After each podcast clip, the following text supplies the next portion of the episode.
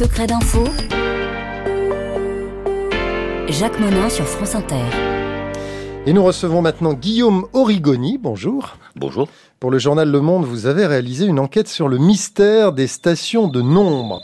3, 0, 2, 4, 0. Pour comprendre de quoi il s'agit, il faut s'imaginer la nuit devant un transistor en train d'écouter une voix inconnue, égrener des nombres ou même d'étranges bouts de musique euh, sans qu'on en comprenne vraiment le sens. Ces stations, euh, en fait, elles existent depuis très longtemps, non? Alors ces stations existent depuis, on en est au moins sûr depuis le début de la guerre froide, donc euh, post-seconde guerre mondiale.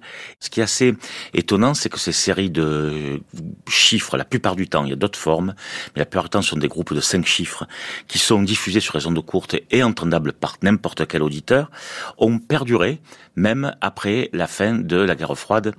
On continue à les entendre. Alors on peut toujours les capter avec des radios à ondes courtes, y compris des radios domestiques, et on les entend euh, également sur des sites spécialisés parce qu'il y a un grand nombre d'écouteurs qui continuent à traquer ces fameuses stations de nombre. Alors ça, ça a commencé dans les années 50, c'est-à-dire qu'il y a un certain nombre de personnes qui écoutaient ça, qui se disaient mais qu'est-ce que c'est?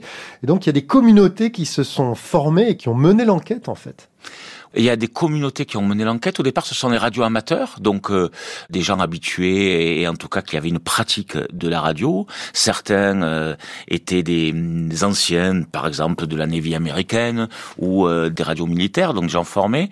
Et puis petit à petit, ces gens-là se sont regroupés et ont traqué ensemble le fameux mystère des stations de nombre. Ouais, parce qu'on se demande qui y a derrière et surtout qu'est-ce que ça veut dire? Alors il y a plein d'explications qui ont été lancées comme ça. Est-ce que ce serait des cours financiers est-ce que ce sont des communications codées entre narcotrafiquants? Vous évoquez même dans votre article une secte néo-nazie qui émettrait du Chili. Donc il y a toutes sortes d'hypothèses comme ça qui émergent. Alors oui, pendant quelque temps, cette communauté tâtonne, cherche, et il y a des tas d'hypothèses, dont celle dont vous venez de parler, qui sont euh, évoquées, mais petit à petit, on arrive tout de même à comprendre que ces séries de nombres, alors quelquefois c'est pas forcément des nombres, ça peut être des lettres, ça peut être du bruit, sont utilisées notamment par les services de renseignement des pays mmh. et par les ambassades pour communiquer avec des agents opérant en territoire extérieur. Alors on y arrive, et il y a une personnalité qui émerge parmi ces communautés d'enquêteurs, c'est celui qu'on va appeler Havana Moon et qui lui va aller un petit peu plus loin que les autres. Havana Moon, c'est euh, the man with the plan, c'est-à-dire celui qui a décidé que il voulait absolument résoudre ce mystère. Il fait des demandes lui euh, aux autorités euh, états-uniennes puisque c'est un, citoyen des États-Unis et on lui répond des choses qui lui relate dans ses livres comme extrêmement fantaisistes. Donc qu'est-ce qu'il fait? Il décide de suivre un signal radio aux États-Unis prend sa Chevrolet, il suit un signal radio qui le conduit en Floride dans une station euh, de diffusion euh, radio, d'où lui, il peut être sûr que c'est de là que part une station de nombre parmi beaucoup d'autres en langue espagnole. Et là, on a la ouais, Sauf que, là, il est devant un bâtiment militaire, enfin un camp militaire, et visiblement, ça vient de là. Hein. Absolument, ça vient de là. Et puis, et puis, peu à peu, il y a une association qui s'appelle Enigma qui s'est créée et qui va faire cette espèce de dictionnaire, en fait, de ces stations. Absolument. Enigma 2000, c'est un regroupement de radioamateurs, dont certains ont une très grande pratique de la radio amateur, y compris avant d'être amateurs professionnels, et puis décident de nomenclaturer, c'est-à-dire de nommer les radios, de leur donner des noms qui permettent d'échanger entre membres de cette, euh, on va dire, cette confrérie d'écouteurs, de façon à les nommer de la même façon et à pouvoir dresser une liste.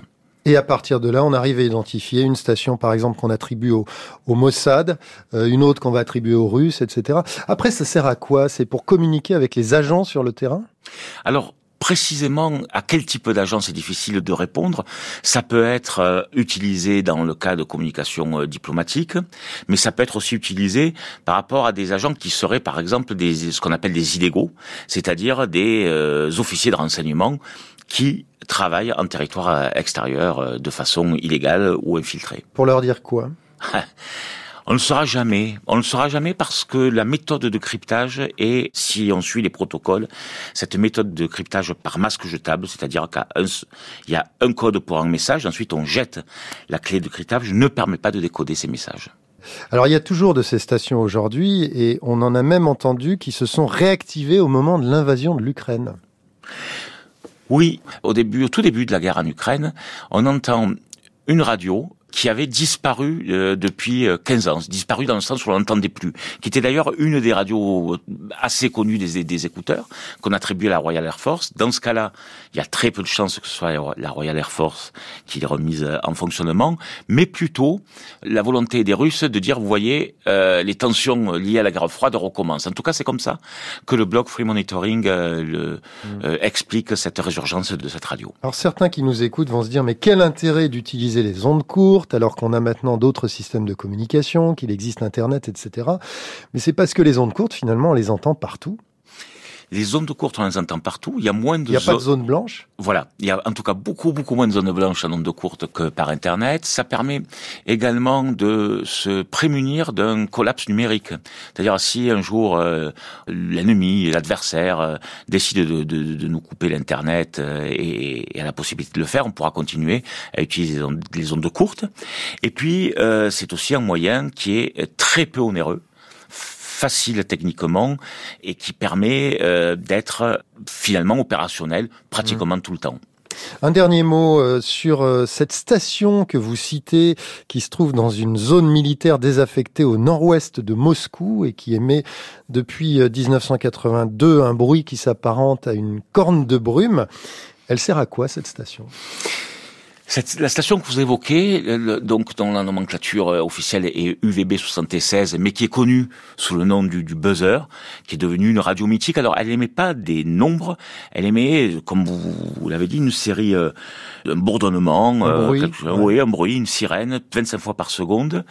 On n'a jamais bien compris à quoi servait cette radio.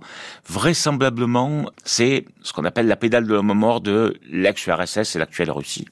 C'est-à-dire la hum, possibilité pour, par exemple, les troupes stationnées à l'étranger, les troupes russes stationnées à l'étranger, les diplomates euh, à l'étranger, etc., de s'assurer que euh, Moscou n'ait pas été euh, balayé par un holocauste nucléaire. Tant qu'elle aimait, Moscou est, vivante. En tout cas, en tout cas, c'est l'hypothèse la plus plausible. C'est hypothèse. Bien, merci euh, Guillaume Origoni. Alors c'est vrai que ça donne envie de s'acheter un poste à, à onde courte. Je précise que l'envoûtant mystère des stations de nombre, c'est le titre de votre article. Et pour ceux qui voudraient aller plus loin, on peut toujours le consulter, cet article, sur lemonde.fr, un site payant, je le précise.